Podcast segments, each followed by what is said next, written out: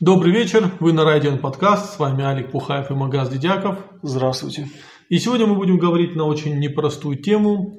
Дело в том, что бывший заместитель министра по делам национальностей Владимир Писаренко э, в своем фейсбуке высказал негодование в связи с тем, что Фридон Гуцаев на встрече главы республики со своими помощниками выступил на астинском языке.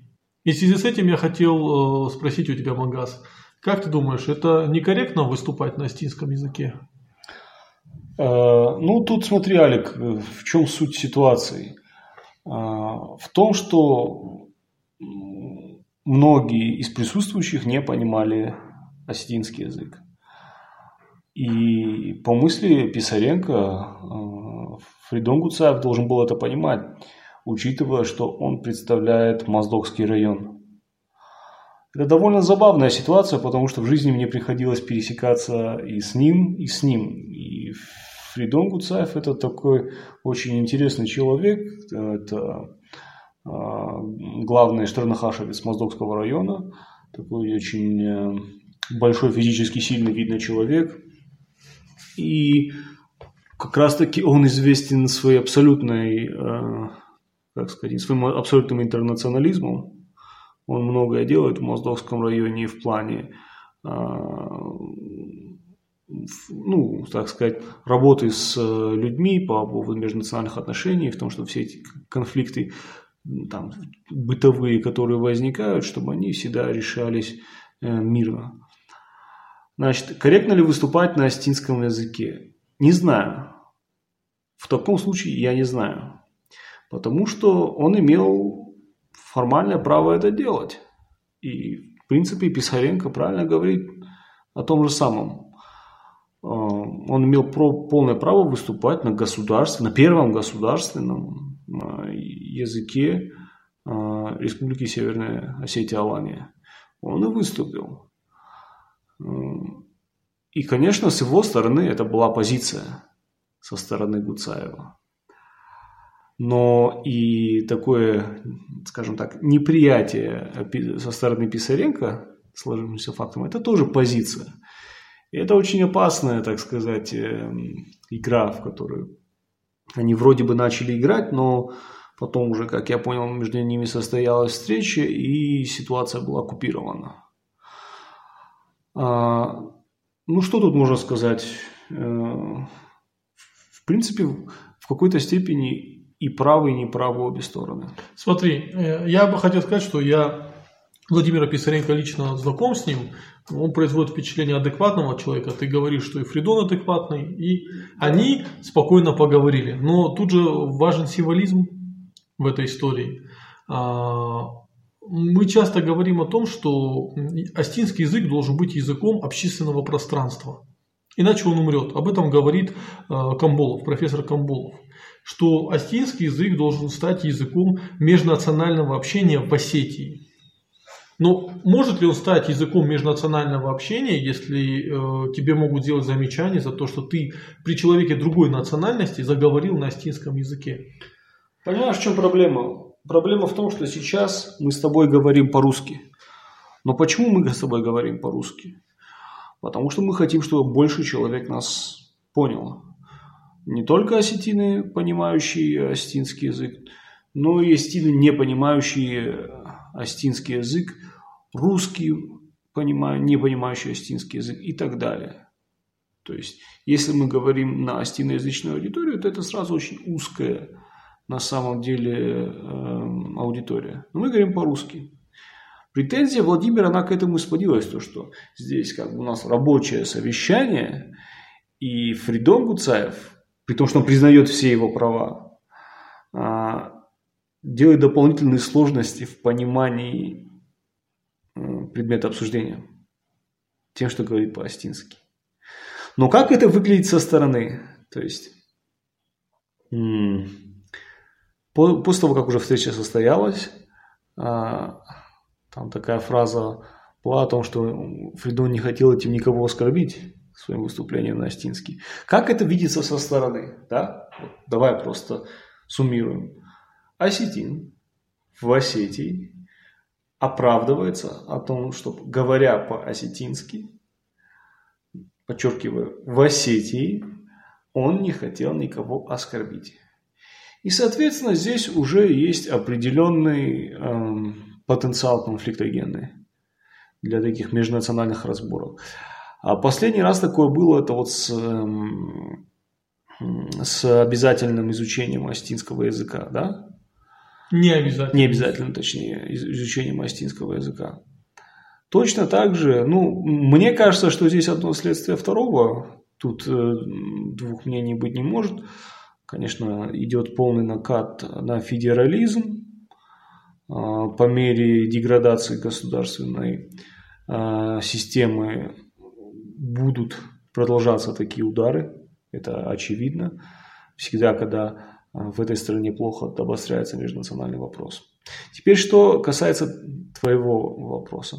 Да, с одной стороны, нам говорят, ребята, а, говорите по-осетински, это ваша вина о том, что язык забывается. Говорите по-осетински, в том числе и публично, и тогда и другие народы, живущие здесь в Осетии, будут уважать ваш язык и вас, и тоже стараться его учить. Ну вот выступает Куцаев по-осетински и получает шишками по голове. Опять же, значит, эта позиция а, лицемерная. О том, что вот говорите по-осетински и будет так-то, так-то, так. Говорите в своих домах по-осетински, говорите с своими детьми по-осетински, я не буду говорить. Так эти вопросы не решаются.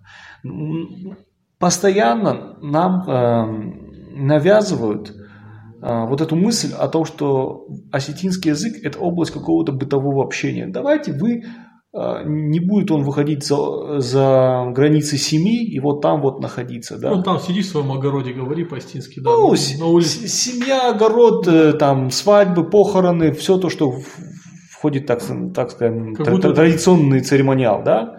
такой, знаешь, язык-музей. Это абсолютно целенаправленная политика. Мы это слышим постоянно от чиновников, от принимающих решения, от спикеров, говорящих голов, то, что называется, что вот, это ваша вина прежде всего.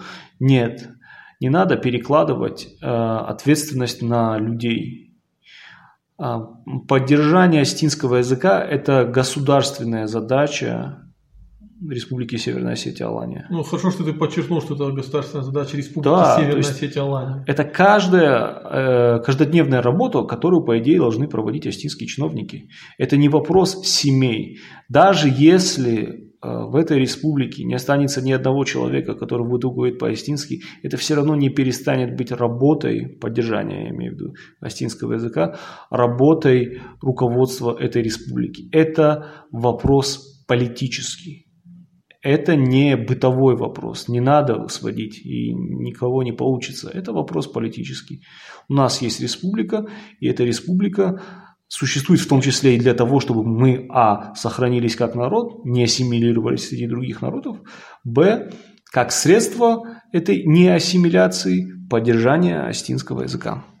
Смотри, а, вот э, я начну с своего первого тезиса, что ты сказал, что мы сами между, ну, между собой сейчас говорим по-русски. Но ведь по факту э, я являюсь жертвой той политики, которая проводилась в Осетии с 90-х годов. Я из абсолютно осетиноязычного Цхинвала приехал в абсолютно русскоязычный Владикавказ. Здесь я навык общения на осетинском языке полностью утерял. Небольшие приезды в Цхинвал там на месяц-два быстро восстанавливали. Э, потом э, я начал учиться астинскому языку в Москве, как это не смешно. Именно в Москве вдруг у людей просыпаются национальные чувства, и там мы как-то пытались э, говорить на астинском. И сейчас, ну, у меня довольно то есть я стесняюсь говорить на языке. Я могу, бытов, я могу на бытовом уровне говорить там, пойдем сюда, пойдем туда, давай вот это возьми то. Но если мы говорим о серьезной интеллектуальной беседе, я уже не в состоянии ее поддержать. Более того, наш постоянный слушатель и товарищ, который приходил сюда, к нам, в нашу неформальную студию, э, Вале Газати, да, он, он меня уже атакует, когда ты делаешь подкаст на астинском языке. Я вот надеюсь, что Ирлан все-таки запишут нам, э, Ирлан и Георгий, они запишут нам на смеси Дегорского и Кударского вот, вот подкаст. Мы обещаем это сделать. Вале, я знаю, ты слушаешь меня, не ругайся. Вот. Но все-таки, Тут ты когда сказал, что мы сами здесь между друг другом говорим на русском языке, так я же жертва, вот жертва этого всего, жертва по факту ассимиляции. Ну, Понимаешь? критики говорят, ну хорошо, вот ты жертва, ты такой себе бедный, ну иди выучи. Поэтому они не понимают то, что язык на самом деле в сознательном возрасте, когда тебе уже много лет, тяжело учить, даже если он твой родной, даже Конечно, если у тебя есть... Э, если бы у меня не было детских навыков языка, если бы я не понимал... Мне сейчас легко, в принципе, выучить язык, это надо э, постараться чуть-чуть, но у меня есть базовый навык, и когда я слышу астинскую речь, когда со мной говорят по-астински, я вдруг начинаю вспоминать и разговаривать, отвечать. Давай, чтобы наш подкаст не сводился опять к вопросам, которые сто раз уже обсуждали, да, вот э, люди и до нас, и поколениями до нас, это одни и те же разговоры годами. Что нам надо сделать для э, возрождения астинского языка? Да? Рецепт. Рецепта, конечно, готового нету, но есть определенный принцип. Осетинский язык в Республике Северная Осетия Алания и в Республике Южная Осетия, само собой, должен стать экономическим фактором задумаемся, да, экономическим фактором. То есть человек, владеющий двумя государственными языками, русский и осетинский, он получает некие привилегии. А вот какие это привилегии, тут нужно уже думать. Да? То есть я сейчас э, не буду вдаваться в подробности. Мы можем на эту тему думать, мы можем тему, э, на эту тему, как сказать, рассуждать. Но принцип должен быть такой. Человек, знающий два языка, он должен быть обязательно э, как-то поощрен. Сразу скажу, я уверен, что кто-то напишет, э, что вы предлагаете дискредитировать тех, кто не владеет, дискриминировать. дискриминировать тех, кто не владеет астинским языком, на что я заранее, знаешь, наперед парирую. Извините меня, э, в Осетии, что в Южной, что в Северной, человек, который не знает русского языка, будет он и так крайне дискриминируем. Да, поэтому не надо говорить о лукавстве. Вот сейчас э, Магас очень важную мысль сказал, что именно два государственных языка. Поэтому тут нет ни речи никакой дискриминации русского языка, э, тем более, что дискриминируется только один язык пока. И э, в связи с этим я хочу вспомнить кейс вот с этим башкирским депутатом. Помнишь, мы недавно с тобой видео смотрели, где башкирский депутат, который до этого не знал башкирский язык, э, целое выступление у него было на башкирском языке. То есть вот э, ему было ему постоянно, как я понимаю, вот третировали за то, что он не может выступать на башкирском. Человек за год был вынужден подготовить выступлений на башкирском языке. Причем вначале он несколько раз извинился за свое плохое произношение. Ну, отлично, прекрасный кейс. Надо работать в этом направлении. Не, ну ты чувствуешь разницу между Башкортостаном и Осетией? Нет, ну понятное дело, где Осетия, где Татарстан, где Башкортостан, это небо и земля. То есть там человеку было стыдно, что он не может выступать на башкирском. Здесь у нас должно быть стыдно человеку, что он не может, что он выступает на осетинском. Ну, осетинское национальное самосознание, оно в зачаточном состоянии, к сожалению, несмотря на то, что ну, наши критики говорят, то, что осетины какие-то националисты, это, конечно, бред абсолютный. Мы на таком низком уровне национального самосознания, что осетинское это пока еще, к сожалению, какой-то там тире деревенского, сельского. Слушай, ну... Или, или, очень, или очень крутого филологического. Хорошо по-осетински общаются как ни странно, или очень образованные люди уровня на Фиджи или э, люди деревенские. Да? Под э, вот этой записью в Фейсбуке э, Владимира Писаренко были очень интересные, занятные комментарии. Да, да, очень любопытно. Да, где, где кто-то написал про республиканско образующий народ. Ну, это калька с э, русские националисты, они продвигают такую концепцию государства образующего народа, ну, тире русского, э, в Российской Федерации и, соответственно, каких-то особых как сказать, особых благ, которые должны предоставляться к государствообразующему народу. И вот это выражение государства образующий народ, оно уже вошло в такой живой язык, в принципе. Не только в рамках националистического дискурса. И поэтому, на самом деле, очень интересный термин «республиканско образующий народ». тоже интересно. То есть э, мы видим, что такая зеркалочка вышла, да, такие идеологические а, ответы выходят. Ну, есть простой термин титульный народ. То есть народ, эм, этноним которого, э, из этнонима которого вышло название страны. То есть титульным народом в Осетии являются осетины, титульным народом России являются русские.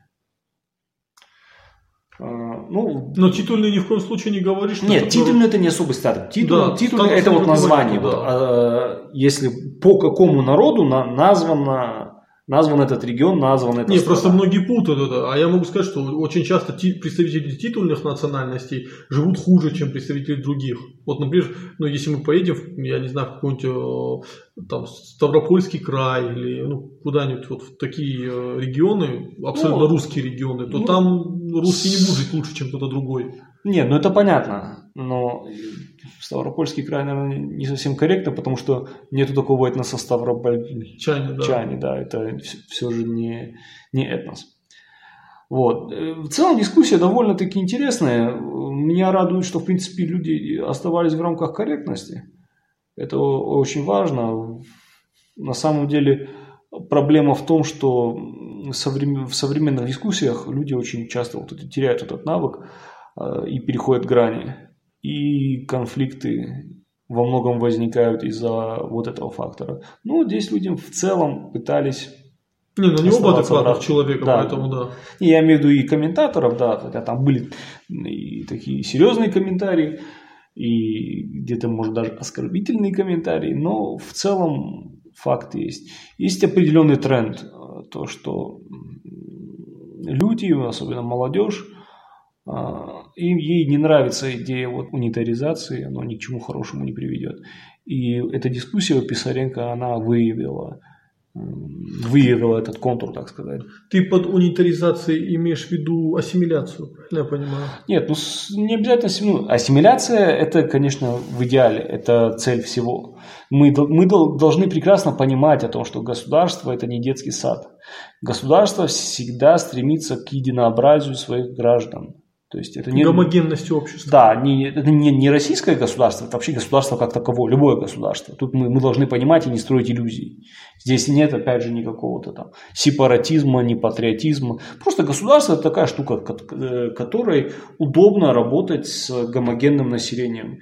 Чем э, население разнообразнее, тем тяжело с ним взаимодействовать. Это ну, нормально.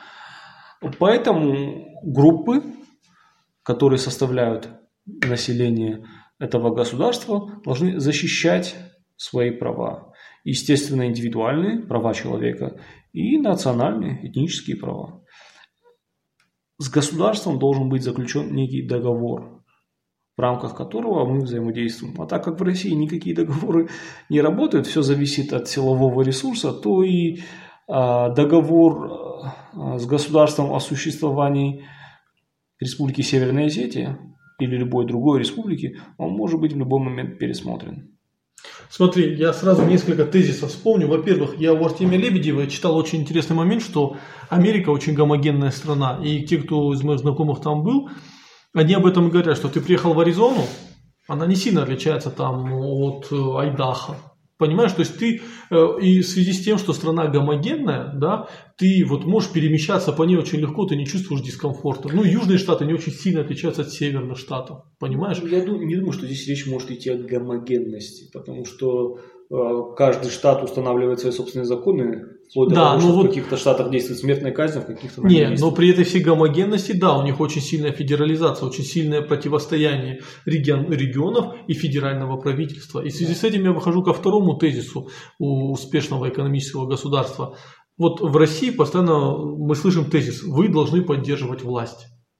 А вот недавно либертарианец Михаил Светов, он очень такую сформулировал хорошую мысль, которая у меня в голове была, но он сформулировал так красивее, что мы должны постоянно бороться с властью. И именно в этой борьбе, конкурентной борьбе да, маленьких групп и большой власти а, будет э, определяться какой-то идеальный вариант, а, поскольку власть это и есть необходимое зло. Понимаешь? То есть э, вот этот момент. И осетины, да, которые ну, все-таки не хотят вливаться в большую серую массу э, народов, да, хотят все-таки оставаться, сохранять свою самость, они должны понимать, что вот э, это мы должны поддерживать власть, это очень опасный тезис. Это тезис, который вас же в свое время уничтожит. Или они прав? Ну смотри, э, на, самом, на самом деле э, есть вот это движение, да, за, так сказать, единую неделимую, потому чтобы отменить там все э, национальные регионы, создать э, губернии, да. Товарищ Жириновский часто об этом говорит. Ну, он, за, он затравщик обычно всяких таких э, тем, которые потом реализуются. Это же ему известно, что через него просто смотрят на реакцию населения. Пока еще, судя по всему, федеральный центр до этого не созрел, но мне кажется, что это не за горами. Не за горами мы увидим мы увидим, что будет продвигаться вот эта тема о необходимости э, ликвидации, так сказать, административных границ, что вот мы плохо у нас вот и вот этого вопрос решит наши вот эти э, проблемы, да? Но же только усугубит. Да, по факту оно только усугубит. Я тебе сейчас хорошую метафору хочу привести. Я просто одну фразу mm-hmm. скажу, что границы могут быть на бумаге, и вы можете их на бумаге отменить, но главные границы, они же в голове. Уж народы это прекрасно знают, где, где проходили их границы. Я хочу хорошую этот, э, метафору привести в связи с нашим разговором, и, наверное, мы на этом завершим наш подкаст. А, в свое время в США очень долго разрабатывали кресло, идеальное кресло для летчика. Они провели замеры, то есть если раньше под каждого летчика проводилось индивидуальное кресло, создавалось, то это мешало фабричной работе, и они пытались разработать вот среднестатистическое кресло, которое было бы удобно каждому летчику. И они сверили размеры там разные антропологические, да, и в итоге сделали вот это среднестатистическое кресло. И э, в итоге оказалось, что это кресло неудобно никому в принципе. Понимаешь? То есть, когда ты делаешь, пытаешься сделать э, что-то среднестатистическое, это не значит, что это будет удобно всем, это значит, что это будет неудобно всем. Ну, вот. все верно, все верно. Я просто хочу вот добавить к этому другому тезису о том, что а, не надо, так сказать, остинам и представителям остальных национальных меньшинств а, России а, прогибаться да, под эти инициативы.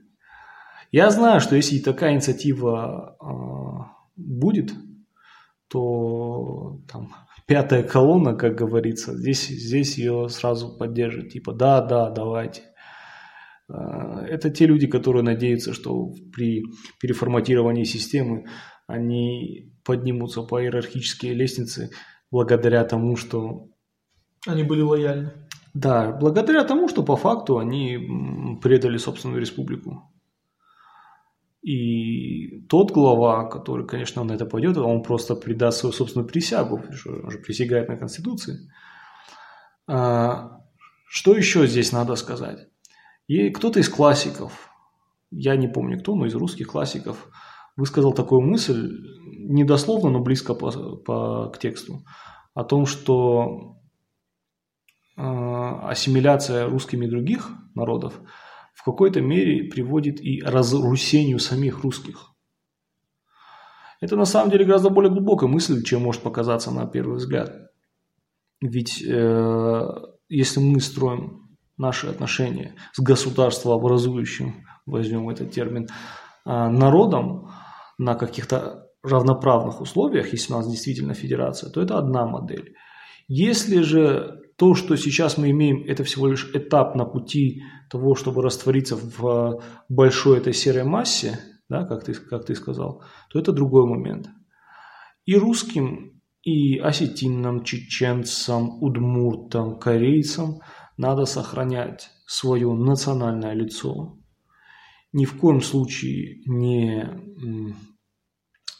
так сказать, не пытаться идти на компромиссы там, где компромиссы не нужны там, где компромиссов никто не требует. Ведь именно федераль, федеральный проект спас Россию от распада. Федеральный проект спас Россию от распада, более того... И любая унитаризация приводит к распаду России каждый раз. Более того, за, за исключением там только Грузии, Прибалтики, ну и Армении, по-моему, в принципе, все остальные на, на советские республики-то проголосовали за то, чтобы остаться в составе СССР. осетины кровью, южные, я имею в виду, поплатились за то, что желали остаться в рамках э, советского государства и в рамках, прямо скажем, э, российской цивилизации. Что в то время, чтобы там не говорили, э, там Советский Союз и Россия это были синонимы. То есть оставаться частью российской цивилизации. Они поплатились за это кровью, и за, они были за это наказаны. Вот. Основной мой тезис. Все это должно быть предметом договора. Пора уже, наверное, мы достигли уже такого уровня развития нашего общества, когда договор может быть не только между там, регионом и центром, но и между этносами. Вполне себе, что русский этнос, его лучшие представители, осетинские этносы, его лучшие представители, другие этносы придут к какому-то пакту, к какому-то взаимопониманию, потому что в противном случае на этих межнациональных противоречиях, которые будут всегда, пока существует Россия и в ней существует много народов, противоречия будут всегда. И чтобы на этих противоречиях не играли силы, которые заинтересованы в дестабилизации нашей страны. Не надо давать повод. Да, не надо давать повод, надо самим решать эти вопросы, а, а не делать вид, что их нет. На этом мы завершим наш подкаст. Спасибо, что слушали нас с нами. Слушали нас. Оставайтесь с нами. Будут выходить и аудиоподкасты, и видеоподкасты. Всем всего хорошего.